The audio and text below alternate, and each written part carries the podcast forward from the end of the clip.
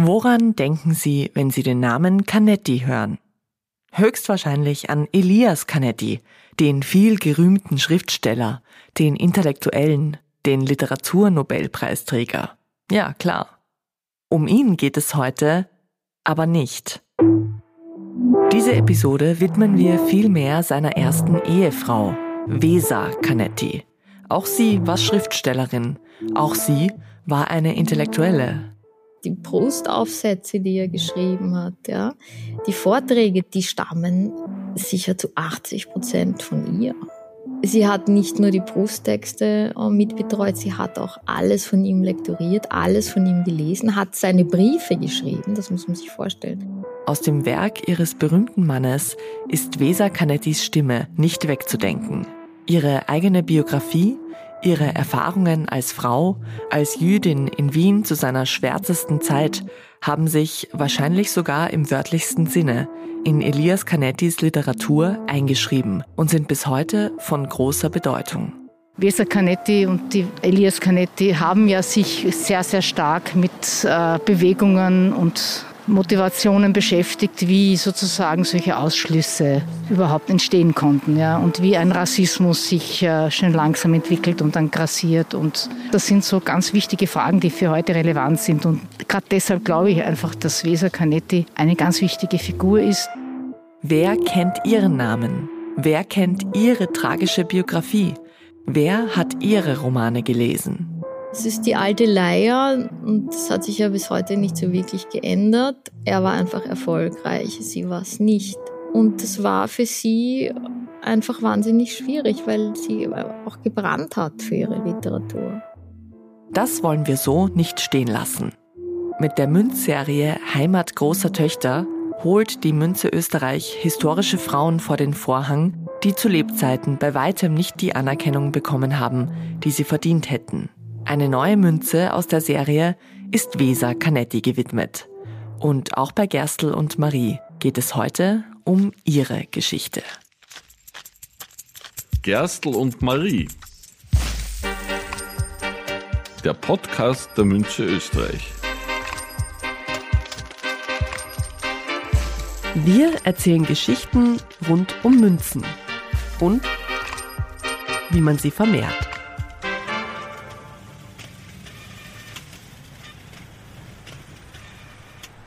Also wir sind jetzt in der Ferdinandstraße, eine eher kleine Straße. Es gehen zwar ein paar Leute vorbei, aber eher, man hört den Verkehr im, Hintergrund nur.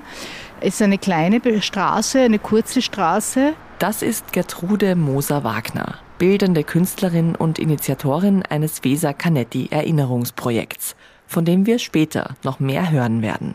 Sie steht vor dem Haus Nummer 29 in der Ferdinandstraße. Hier im zweiten Bezirk in Wien, unweit des Donaukanals, hat Weser Canetti bis 1934 gewohnt und geschrieben. Sie hieß zu der Zeit, über die wir jetzt sprechen, Veneziana Taubner Calderon. Denn sie hat den Namen Canetti erst 1934 angenommen, als sie Elias geheiratet hat. Und sie wohnte hier mit ihrer Mutter und ihrem Stiefvater.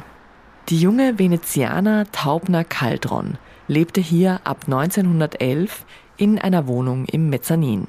Sie wurde im November 1897 in Wien geboren, als Tochter einer sephardischen Jüdin und eines jüdischen Kaufmannes. Der stirbt, als sie sechs Jahre alt ist. Ihre Mutter heiratet daraufhin erneut. Der tyrannische Stiefvater ist jedoch geizig und gewalttätig. Weser hatte in der Wohnung der Familie ein eigenes Zimmer mit einem Fenster auf die belebte Straße hinaus. In diesem Zimmer begann sie zu schreiben. Anfangs vor allem Erzählungen für Zeitungen, aber auch an ihrem ersten Roman, Die gelbe Straße. Vorbild dafür war ihre direkte Umgebung, die Ferdinandstraße. Wie sah es hier zu Wesers Lebzeiten eigentlich aus? Man kann das sozusagen vermuten aus äh, Beschreibungen, aber auch aus ihrem Roman Die Straße der Lederhändler. Drum auch die gelbe Straße. Also es war, glaube ich, äh, äh, sehr unterschiedlich im, äh, im Sozialen. Es gab reiche Leute, es gab arme Leute. Dementsprechend hatten sie eben Wohnungen im, im Erdgeschoss oder im, im, oberen Stock.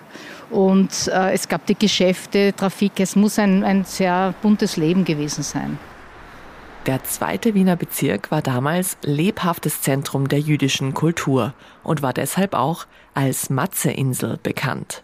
Matze wie das Brot, das zum Pessachfest gegessen wird. Wien um die Jahrhundertwende war ein wahnsinnig spannender Ort, weil sich da gerade auch so ein Paradigmenwechsel vollzogen hat, gerade um die Zeit vor dem Ersten Weltkrieg und dann während des Ersten Weltkriegs. Und zwar ist Wien da um 1900 so eine Art kulturelles Zentrum in Mitteleuropa geworden. Das heißt, die Großstadt ist, also damit so ein kulturelles Zentrum entsteht, muss ja mal äh, Wachstum da sein. Ja, das heißt, die, äh, Wien ist einfach ähm, in die Breite, in die Länge geschossen. Und wir haben ganz viel Zuwanderung, ähm, was zu Stadterweiterungen geführt hat. Begonnen hat das Ganze schon im 19. Jahrhundert, aber dann so um 1900 ist es wirklich explodiert.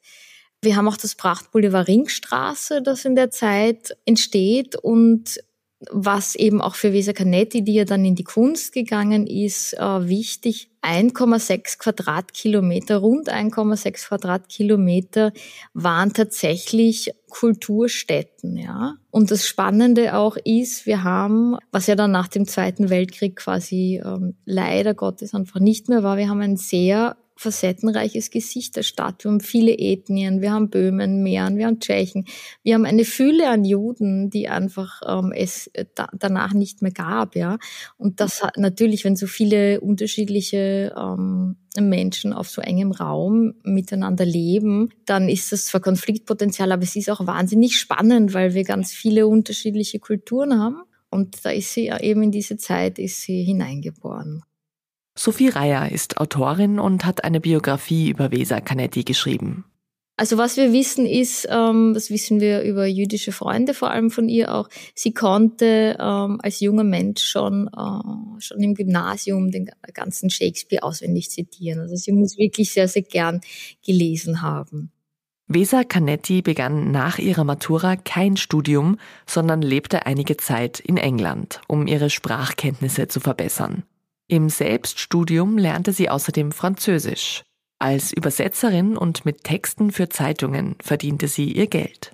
Was sie dann auch sehr inspiriert haben muss, da hat sie dann auch Elias Canetti kennengelernt, war, dass sie ähm, in einem Salon, äh, Teil eines Salons war, wo Karl Kraus immer wieder gelesen hat und äh, sich da sehr mit Intellektuellen ähm, auch ausgetauscht und hat dann, ähm, weil sie sich auch dem Austromarxismus zugewandt hat, in der Arbeiterzeitung, in der Wiener Arbeiterzeitung publiziert. Und ich glaube, das erste war eine Erzählung.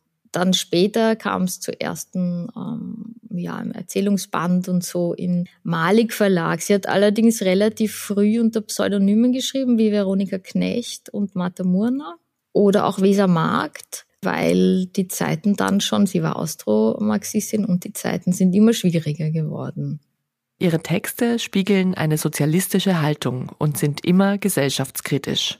Schonungslos beschreibt sie Elend, Macht, Gier und Abhängigkeit. Zum Beispiel zu Beginn ihres Romans Die gelbe Straße, in dem die 36-jährige Frieda Runkel, eine verbitterte und schwer körperlich behinderte Trafikantin, einen Suizidversuch begeht.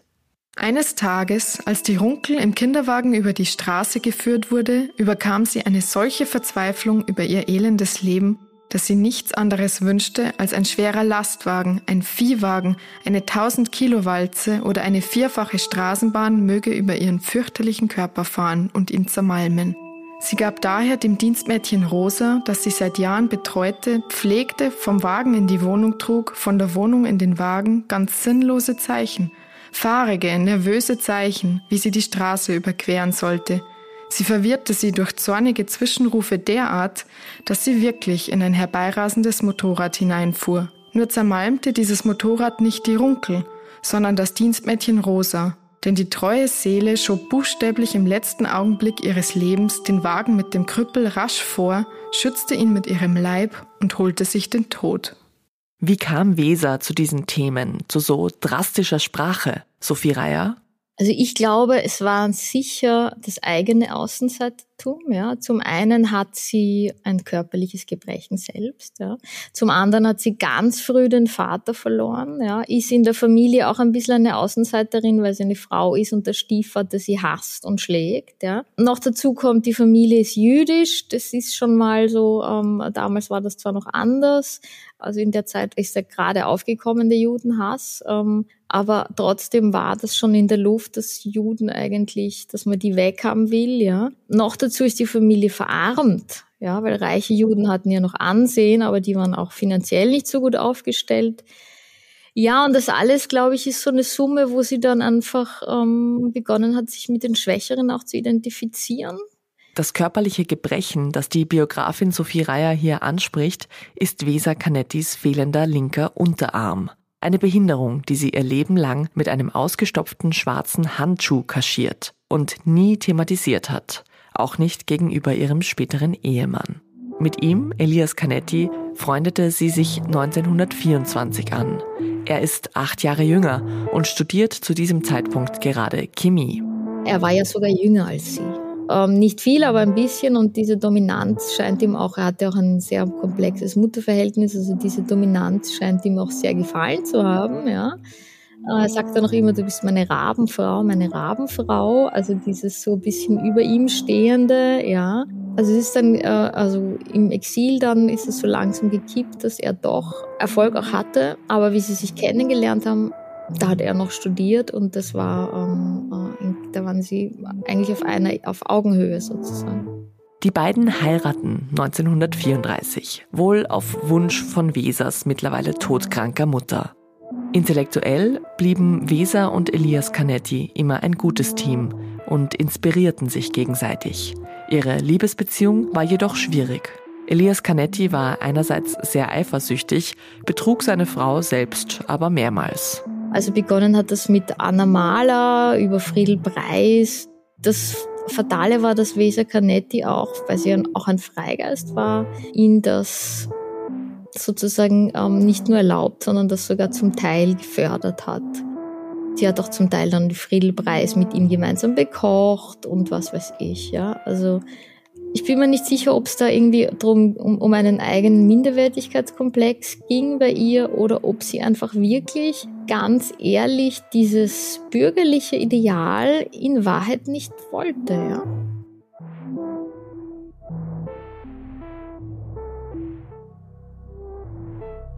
Ab Mitte der 1930er Jahre wurde es zunehmend dunkel im prachtvollen Wien. 1938 übernahmen die Nationalsozialisten die Macht und begannen systematisch die jüdische Bevölkerung zu verfolgen und zu vertreiben. Auch Weser und Elias Canetti verloren ihre Wohnung in Wien. Man hat sie enteignet. Das kommt auch in den Schildkröten vor. Äh, der Nazi, der dann ihr Haus gekriegt hat, der hat sich quasi bei ihnen eingeladen zum Mittagessen. Und Weser hat ihn dann bekocht mit der Liebhaberin ihres Mannes. Also alles, es ist alles zertrümmert. Sie wissen, sie müssen dieses Haus verlassen. Weser weiß, ihr Mann betrügt sie. Und dann muss sie da dem Mann, der ihr Haus ihr wegnehmen wird, ihre Wohnung zeigen. Und, und er sagt dann noch, ja, das ist ein schöner Schrank. Und das ist, ja. Also es ist absolut absurd eigentlich. Thomas Mann wollte sie dann schon holen hat irgendwie nicht funktioniert und dann hat es ewig gedauert. Das heißt, es war schon so auf den letzten Drücker. Also es hat niemand sie jetzt mit dem Schießgewehr, ähm, also es wollte keiner sie ins KZ bringen, ja, aber es war relativ knapp.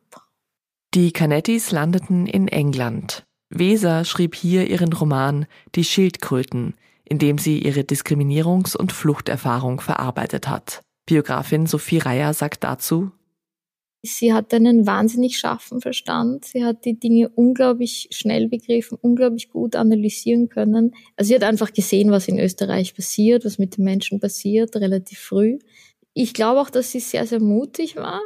Und ich persönlich finde, die Schildkröten ist das beste Buch, weil das für mich einfach, ja, die Zeit des Nationalsozialismus und die Flucht auf so eine erschütternd wahrhaftige Weise beschreibt, wie ich selten, also ich habe selten ähm, über Nationalsozialismus so, so was Gutes gelesen. Das Buch sollte erst lange nach Wesers Tod, nämlich im Jahr 1999, erscheinen. Der Verlag, der ihr 1939 zugesagt hatte, wollte das Buch wegen des Kriegsausbruchs nicht veröffentlichen. Weser litt lange unter Depressionen. 1956 verbrannte sie aus Verzweiflung viele ihrer Texte und widmete sich dann ausschließlich den Werken ihres Mannes. Es gibt ja diesen Briefwechsel zwischen äh, Elias, seinem Bruder George und ihr.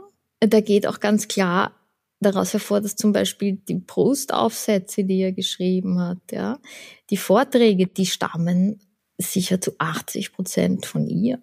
Und ähm, sie hat nicht nur die Brusttexte ähm, äh, mitbetreut, sie hat auch alles von ihm lektoriert, alles von ihm gelesen, hat seine Briefe geschrieben, das muss man sich vorstellen.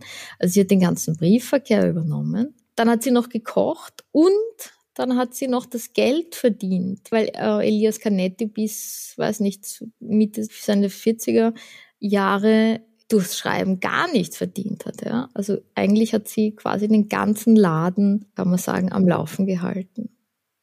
In seinen Briefen gab Elias Canetti zu, dass Weser großen geistigen Anteil an seinem Buch Masse und Macht hatte, das als sein philosophisches Hauptwerk gilt. Im Buch selbst erwähnt er das jedoch nie und auch in seiner Autobiografie verschwieg er Wesers schriftstellerische Tätigkeit.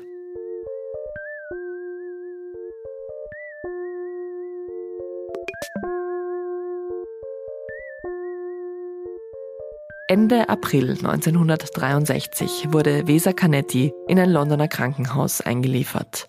Am 1. Mai 1963 verstarb sie dort, im Alter von 65 Jahren. Bis heute ist die tatsächliche Ursache ihres Todes nicht ganz klar. Also sie hatte wohl Herzprobleme und war im Krankenhaus. Und es ist auch so ein bisschen diese Theorie, dass sie eigentlich am, am gebrochenen Herzen gestorben ist. Also ich glaube, es gibt auch einfach Dinge, die, ähm, also Scheußlichkeiten, die einen so kaputt machen, dass der Körper dann einfach ähm, auch nicht mehr kann abgesehen von den ganzen Mangelerscheinungen auch durch den Krieg und lang kein Essen und was weiß ich. Also ihrem Herzen ging es definitiv auf jeden Fall mal nicht gut. Allerdings ist es so, man hat auch in ihrer Tasche Hirschtrittpillen gefunden. Ja, das sind so Pillen von einem Arzt, die, wenn man sie nimmt, ähm, zum Tod führen. Die hatte Elias entdeckt, nachdem sie gestorben ist. Jedoch die Pillen waren eben nicht, die Schachtel war nicht geöffnet. Ähm, das heißt, hätte sie sich mit diesen Pillen das Leben genommen, dann wäre die Schachtel wahrscheinlich entweder geöffnet gewesen oder nicht mehr da gewesen. Es ist und bleibt so ein Fragezeichen. Also ähm, äh, offizielle Grund war einfach, ähm, dass das Herz nicht mehr wollte.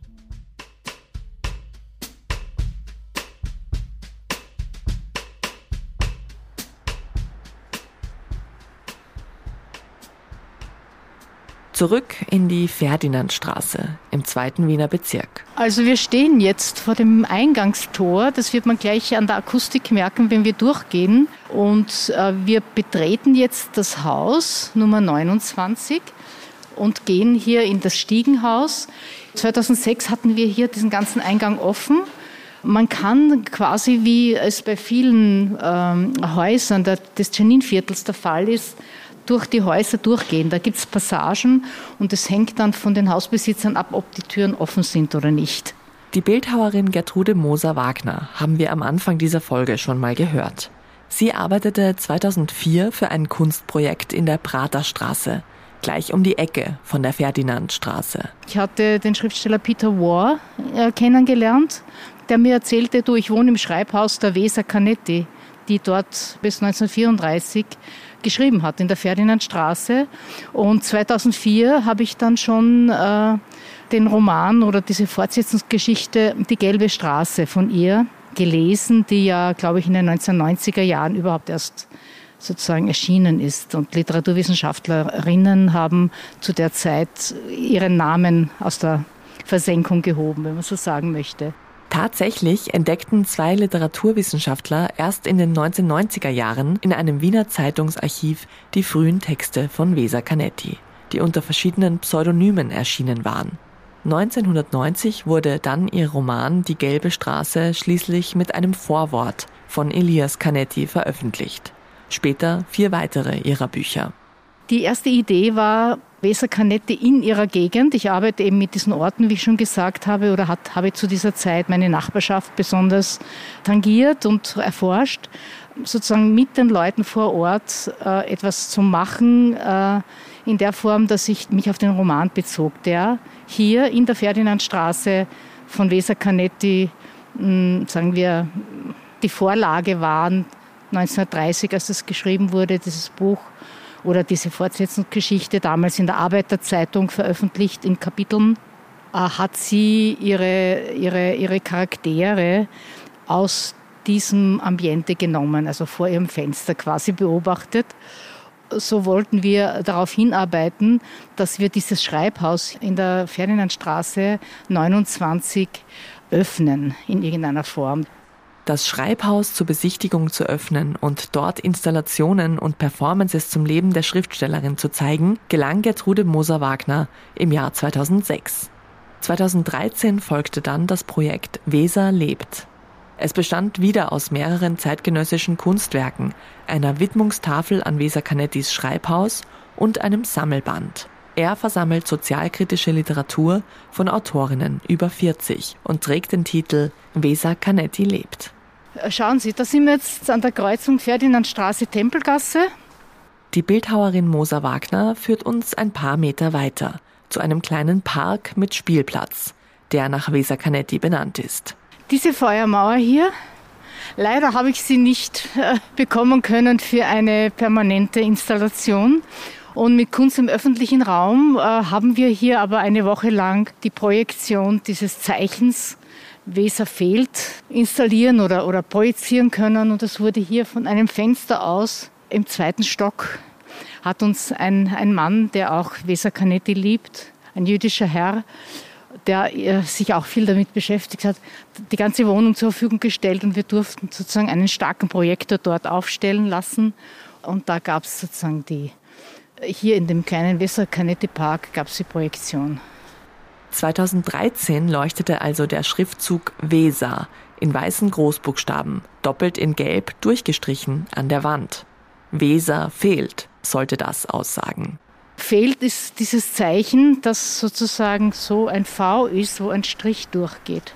Das Zeichen, von dem Gertrude Moser-Wagner spricht, das kennen Sie bestimmt. Erinnern Sie sich noch an die Schulzeit, wenn man die verbesserten Schularbeiten zurückbekommen hat und immer da, wo ein Wort gefehlt hat oder eine Formel oder sonst was, stand ein dickes, gestrichenes V. Und ich habe äh, mich eine Zeit lang mit Korrekturzeichen beschäftigt und da war das Zeichen Es fehlt, das Korrekturzeichen Es fehlt, dieses Lektorenzeichen, das gehört zu meinem Vokabular. Und äh, Nathalie Divan, die auch eine Mitwirkende war, hat das dann sozusagen auch umgesetzt und hat den Schriftzug Weser entwickelt und hat sozusagen zwei Linien durchgezogen. Das heißt, Weser fehlt besonders. Und warum heißt das ganze Projekt nun eigentlich Weser lebt? Weil ich postuliert habe, dass Weser Canetti lebt ja, und weiterleben soll. Es war für mich ganz schlüssig und wir haben einfach postuliert, dass, dass eine, eine Dichterin, eine Schriftstellerin, die ihr Leben lang verschwiegen wurde, jetzt irgendwann mal auferstehen sollte. Und das haben wir erreicht. Dass Weser Canettis Name im Wiener Literaturbetrieb nicht mehr vergessen wird, dafür sorgt auch der nach ihr benannte Literaturpreis, den die Stadt Wien seit 2014 jährlich verleiht. Äh, er wird verliehen äh, eben auch äh, Schriftstellerinnen, die zeitgenössisch, kritisch, literarisch stark sozusagen sozialkritische Literatur schreiben. Ja. Ich bin sehr froh, dass es diesen Preis gibt. Ich freue mich, dass Frauen gewürdigt werden und es gibt einfach so viele gute schreibende Frauen. Also es, es, es wurde höchste Zeit. Mit der 50 Euro Goldmünze zu Ehren Weser Canettis will nun auch die Münze Österreich dazu beitragen, dass die kluge, mutige Schriftstellerin endlich ihre eigene, vom hochgefeierten Ehemann unabhängige Anerkennung bekommt. Luft nach oben ist da allemal noch. Das sagt auch die Autorin und Weser-Biografin Sophie Reier zum Abschluss des Gesprächs. Die Hoffnung aufgeben will sie aber nicht.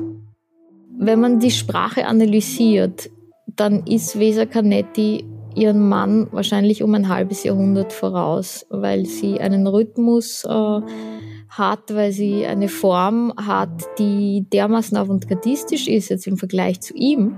Vesa Canetti ist noch heute modern und ähm, Elias Canetti ist heute quasi traditionell. Der ist kein Pionier. Wir, man muss den Dingen Zeit geben. Also sie war ihrer Zeit voraus. Ich glaube, dass sich gerade jetzt auch viel ändert im Hinblick auf Geschlechterrollen, auf Bilder.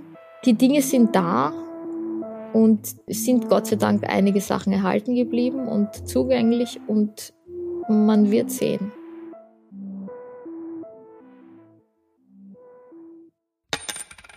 Und jetzt? Die Münzer. Ein Blick hinter die Kulissen. In dieser Rubrik stellen wir die Menschen vor, die tagtäglich in der Münze Österreich arbeiten und dafür sorgen, dass alles funktioniert. Quer durch alle Abteilungen und Aufgabenbereiche. Diesmal ja, hallo, ich bin Cordula Schmatz. Ich arbeite in der Produktion und bin nebenbei auch noch im Betriebsrat tätig. Und was machen Sie da genau? Ähm, Münzmotive werden in ein Stahlstück gefräst, ähm, welche halt natürlich Spuren hinterlassen, womit die Kunden halt keine Freude hätten. Und um das zu gewährleisten, eine schöne Münze in der Hand zu halten, nehme ich diese Frässpuren halt mittels Mikroskop und Werkzeugen weg. Wie lange arbeiten Sie schon für die Münze Österreich? Ich bin seit zwölf Jahren hier im Betrieb. Wo ist Ihr liebster Ort im Münzegebäude? Ganz klar mein Arbeitsplatz. An dem fühle ich mich am wohlsten sehr ruhig, sehr offen, sehr frei und ähm, das Schönste, der Ausblick über den Stadtpark auf den Stephansdom. Welchen Sinneseindruck, welches Geräusch, Bild, Gefühl oder welchen Geruch verbinden Sie mit der Münze Österreich? Für mich ist es, wenn ich in der Früh reinkomme, dieses familiäre, dieses freundliche, dieses wie, ja, einfach ein familiäres Gefühl. Welchen Begriff hören Sie in Ihrer täglichen Arbeit am häufigsten? Qualität. Worüber haben Sie sich in Ihrem Job zuletzt besonders gefreut? Hui, auch eine ganz schwierige Frage. Es gibt viele, viele Dinge, worüber man sich freuen kann. Aber ähm, die Universumserie ist etwas, was mir sehr gut gefallen hat. Nicht nur, dass es ein gelungenes Motiv ist, sondern auch diese Herausforderung von der Überarbeitung. Also es ist keine typische flache Münze, so geschwungen, Höhen, Tiefen. Was ist Ihre Rolle als Betriebsrätin? Ähm, ich habe seit zwei Jahren äh, das Glück, äh, Stellvertretung hantieren zu dürfen beim vom Vorsitzenden man setzt sich sehr für Solidarität ein, äh, Interessensvertretung von der Belegschaft und natürlich auch Organisation von schönen Festen wie Betriebsausflüge, Weihnachtsfeiern. Und eine ganz tolle Sache, was auch jedem in Erinnerung bleibt, die sind bei uns im Sommer. Da kommt ein Eiswagen hinein in den Innenhof und jeder wird ein bisschen abgekühlt. Und wie setzen Sie sich besonders für die Münzerinnen ein? Ich finde, das ist bei uns nicht wirklich notwendig. Wir sind da sehr gleich behandelt. Ich merke nicht diesen Unterschied, also das zu differenzieren zwischen Mann und Frau. Weder vom Lohnzettel noch sonst etwas. Das war Folge 39 von Gerstl und Marie. Vielen Dank, dass Sie mit uns in die spannende und tragische Biografie der Weser Canetti eingetaucht sind. Sie wollen weiterhören? Dann abonnieren Sie Gerstl und Marie, um keine neue Folge mehr zu verpassen. Wir freuen uns natürlich auch sehr über eine Bewertung oder einen Kommentar zum Podcast. Und vielleicht sind Sie ja der Meinung, dass noch viel mehr Menschen wissen sollten, wer Weser Canetti war. Dann empfehlen Sie diesen Podcast gerne weiter. In zwei Wochen gibt es eine neue Folge. Dann geht es wieder um das Anlegen und die aktuellen Entwicklungen auf dem internationalen Edelmetallmarkt. Bis dahin alles Gute, Baba und auf Wiederhören. Gerstl und Marie der Podcast der Münze Österreich.